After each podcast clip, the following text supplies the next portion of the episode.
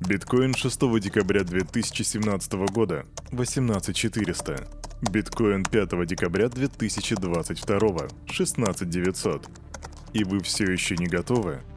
Need a coin. Салют, Криптусы! Привет, Крипто братва! Кирюха здесь, и команда Криптус желает вам потрясающего настроения. Неожиданно, как первый снег, настает среда, и Daily Digest сегодняшнего дня будет отчетом твоей продуктивности в течение всей оставшейся недели. Да, вот так вот эпичненько мы начинаем. А что мы будем делать здесь сегодня? Ну, как всегда, распаковка рынка, а потом обзор новостей где я расскажу тебе про новый стейбл от Tether, о том, что Goldman Sachs идет за покупками, о том, что Чан Пенджао называет SBF величайшим мошенником и о новых NFT-шках от Coca-Cola. Все это буквально через пару мгновений после нашего топ-спонсора. Крипто-кошельков много, но команда Cryptos ставит лайк лишь одному – мобильный DeFi кошелек OneInch. Здесь ты можешь покупать криптовалюту с помощью обычной банковской карточки, ну и, конечно же, хранить, пересылать и обменивать свои токены по максимально выгодным курсам с доступом ко всем децентрализованным биржам. Расширь свои криптогоризонты с мобильным DeFi кошельком OneInch. Качай на Android и iOS. Ссылка в описании. Время распаковки. Заходим на Crypto Bubbles, видим, что... Знаете, я всегда теряюсь, когда нужно сказать, что у нас и рост, и падение есть. Да, сегодня смешанный рынок. Мы видим, как Инч улетает на минус 4%, SNX ему вторит и улетает на минус 4,4%, а Cell падает на 4,6%. Да, среднее падение по рынку 4,6%, но есть и взлеты. Причем в среднем где-то также по 4%. MV плюс 5,4%. ApeCoin, кстати, про него сегодня немножечко поговорим. Это плюс 3%, TVT плюс 3,7%. В общем, рынок сегодня крайне смешанный, но что же там происходит с биткоином и эфириумом? И давайте посмотрим. 17 041 доллар — это ценник сегодня за биточек, и он не вырос по сравнению со вчера и даже не упал. Эфириум также держится на своем уровне вчерашнего дня 1263 доллара. Капа рынка 854 миллиарда и 98 миллионов при доминации биткоина 38,3%. Именно так криптоны выглядит рынок сегодня, 7 декабря 2022 года. Ну а теперь самое время перейти к новостям, так что пристегивайся, готовь чай, кофе, а капитан Кирюха объявляет полет в Криптополис. Погнали! Фух.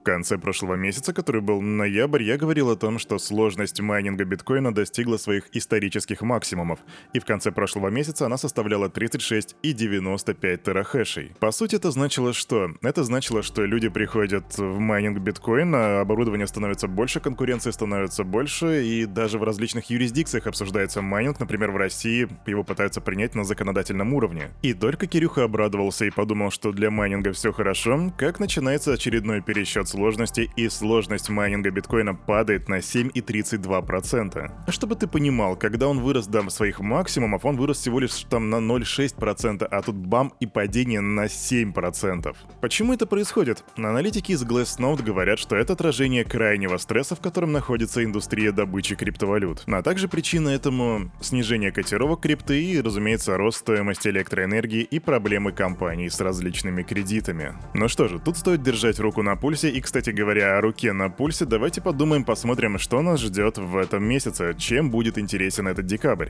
На самом деле впереди нас ждет, э, по моим подсчетам, как минимум два, возможно три, даже четыре крупных события.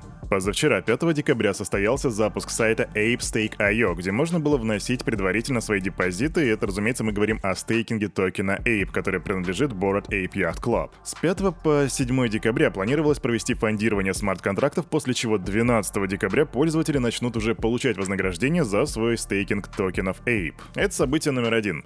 Событие номер два — это то, что 29 ноября представители Algorand сообщили, что их DeFi-платформа, которая называется Folks Finance, ждет обновления, и оно запланировано как раз на 12 декабря. Во второй версии будет переработан интерфейс и добавлены новые функции и так далее, и так далее. Короче, у нас обновление будет для Folks Finance. И, и еще стоит отметить 13 декабря, об этом мало говорят, это в основном слухи, но, судя по всему, 13 декабря начнется разбираться разбирательства по делу FTX. И, кстати, про FTX мы сегодня с вами еще более-менее так основательно поговорим, потому что там есть новая информация. Ну и, разумеется, никто не знал, что 31 декабря нас ждет Новый год, дорогие друзья. Будет подведение итогов этого года, и э, чё-то я даже не знаю на самом деле. За этот год так много всего случилось. Ну да ладно, об этом мы еще поговорим в будущих выпусках Daily Digest.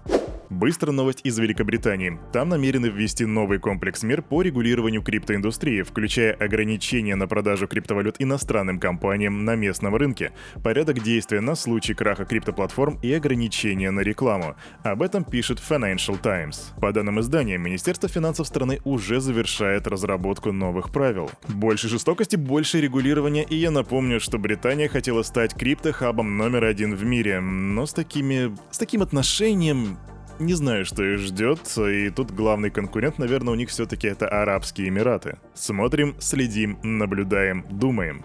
Кстати, насчет смотрим, наблюдаем, думаем, если ты не знал, у нас есть второй канал, который называется Big Brains, на котором мы постим различные классные топовые интервью с различными мыслителями с классным переводом и с моей озвучкой. Если ты еще не знал об этом, то подписывайся, мы недавно выкатили интервью с Сэмом Бэнкманом Фридом. Ссылочку я оставлю прямо в комментариях, так что не стесняйся, залетай. И, кстати говоря, про Сэма Бэнкмана Фрида, тут новость, которая потрясла криптокомьюнити в очередной раз. Глава Binance Чанпэн Чжао назвал основателя и экс- CEO обанкротившейся биржи FTX одним из величайших мошенников в истории.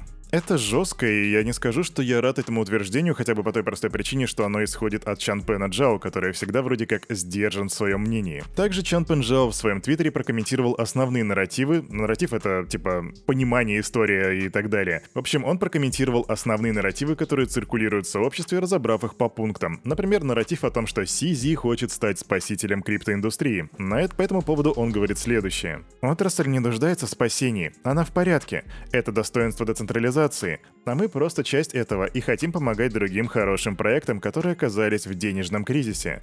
Это в коллективных интересах. Нарратив номер два. FTX убила третья сторона. Нет, биржа убила себя как и пользователей, поскольку украла миллиарды долларов клиентских средств.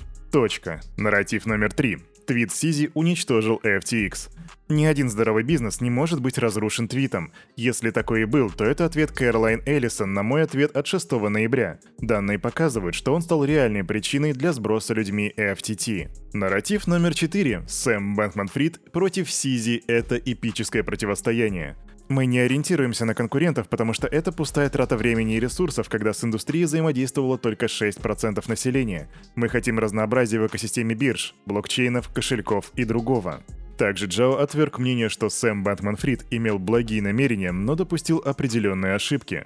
Сизи подчеркнул бесконечное стремление основателя FTX представить его, Сизи и других людей плохими парнями, а себя выставить героем. Дорогие друзья, у нас на Big Brains выходят не только различные интервью, но еще и я пишу рубрику постфактум, когда, когда пытаюсь анализировать переведенные и озвученные интервью. И сегодня в 13.00 там выйдет рубрика постфактум касательно последнего интервью с Сэмом Бэнкманом Фридом, и там вроде как есть, я полагаю, что из моей глупой головы вышло пару интересных идей, поэтому рекомендую подписаться и почитать. Что же касается слов Чанпэна Чжао, может быть он прав. А может быть он такой же манипулятор? Кто знает. Идем дальше.